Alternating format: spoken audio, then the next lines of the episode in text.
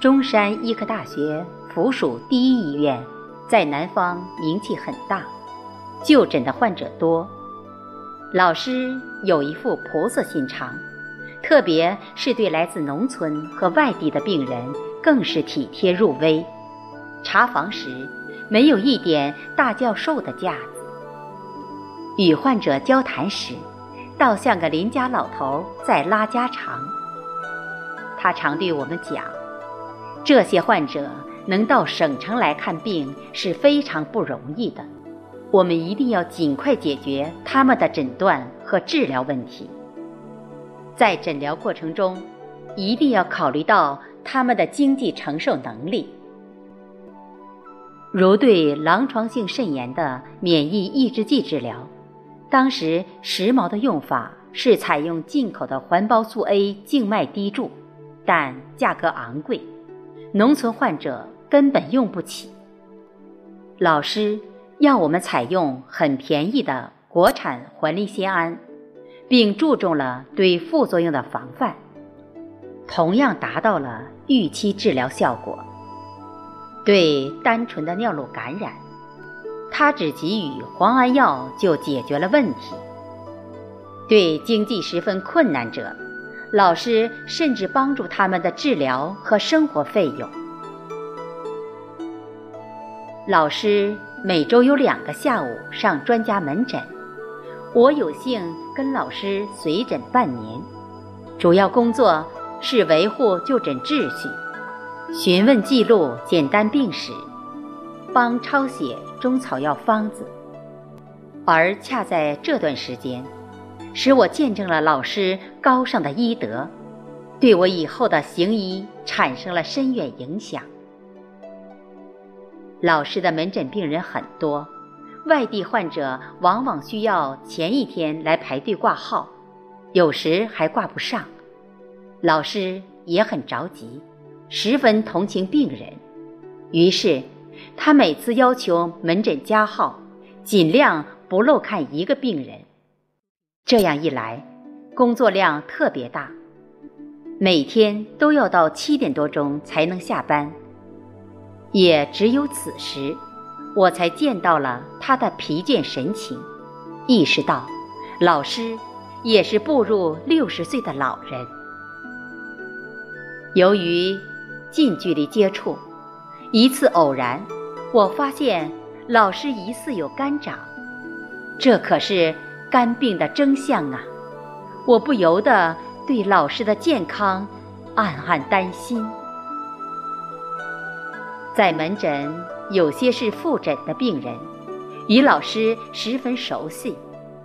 每次就诊检查结果很好时，老师高兴的就像孩子一样，笑着耸耸肩，拍拍患者的肩膀说：“好多了，好多了。”而看到病情恶化的病人，就皱眉啧舌的惋惜不已。有时。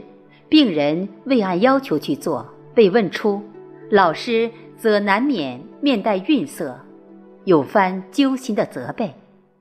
这种亲情般的医患关系，加之高超的医术，老师在他病人中享有崇高的威信。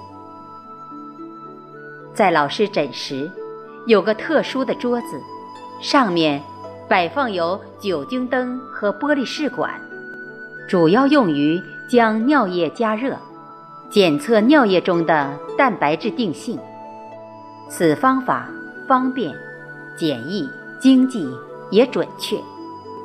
患者在家随时可自查尿液，为下一步治疗提供直接依据。老师要求我对每个就诊患者先进行培训，然后要求病人。亲自操作，掌握自检方法。此方法深得基层专科医生和肾病病友的喜欢，我院至今仍在采用。一般来说，肾脏病的治疗是个较长的过程，有些西药甚至中草药对肾脏都有很大毒性，或对身体其他系统有副作用。故老师很注重专科专治，对患者自行用药或到其他科就诊而导致的严重后果十分痛心。有位来自汕头市的中年男性患有狼疮性肾炎，在当地医院不正规的使用了大剂量激素治疗，来门诊时已出现了股骨头坏死。老师。看结果时，连续摇头，为病人惋惜和替基层医生的内疚溢言表。于是，他在万忙之中写出有关肾脏病的科普文章，印刷成册，要我分发给来就诊的患者，以此作为他们的就医指南。鉴于。对系统性红斑狼疮的治疗作用，老师在中药方剂中常加入了藏红花；而对于经济困难的患者，老师则改用普通的红花替代，尽量让病人花最少的钱能拿上药治得了病。随着同老师上门诊次数增多，发现有些复诊的病人。愿将家事对老师讲，我感到很惊诧，但又不便问老师。有时顺便问问患者，他们的回答往往是：“叶教授很善良，他把我当亲人，我这条命都是他给的，没有叶教授，我这个家就散了。”这些话使我似乎明白了。医者仁心的内涵。老师酷爱文学，在繁忙的医疗临床科研教学工作之余，还偶尔涉足文学作品的创作，有叙事散文、诗歌、小说等题材。所创作的电影文学剧本还拍成了电影作品。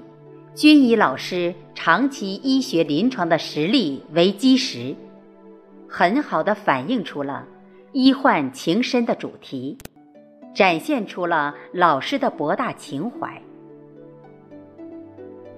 老师曾在主编的《红斑狼疮》一书前言写道：“最后，我还要感谢我的数百名红斑狼疮病人。”在漫长的岁月中，他们对我始终不离不弃，使我有机会能观察到红斑狼疮的整个过程，积累了不少经验。当我将这本书通读一遍后，我如释重负。如果这本书对诊断和治疗红斑狼疮有所帮助，从而能为病人造福。那就是对我们最大的奖赏。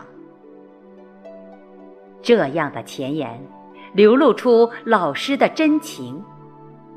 是的，医者父母心，老师没有儿女，早就把学生当成了子女，把病人当成了亲人，而将医务工作者的良心融入到了这股浓浓的亲情之中。